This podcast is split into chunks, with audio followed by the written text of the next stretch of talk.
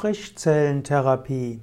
Frischzellentherapie ist eine Form der Alternativheilkunde, die von einem veganen Standpunkt aus abgelehnt werden sollte. Frischzellentherapie beruht auf der Schlachtung eines Spendertieres und dann nimmt man die Organe der Tiere oder auch der ungeborene Tiere und äh, macht man etwas mit diesen Organen und diese werden dann äh, weitergegeben an den Menschen. Die Frischzellentherapie hat sich in empirischen Studien als nicht hilfreich erwiesen. Letztlich dient sie nur dem Quälen von Tieren und dem Geldbeutel von Ärzten.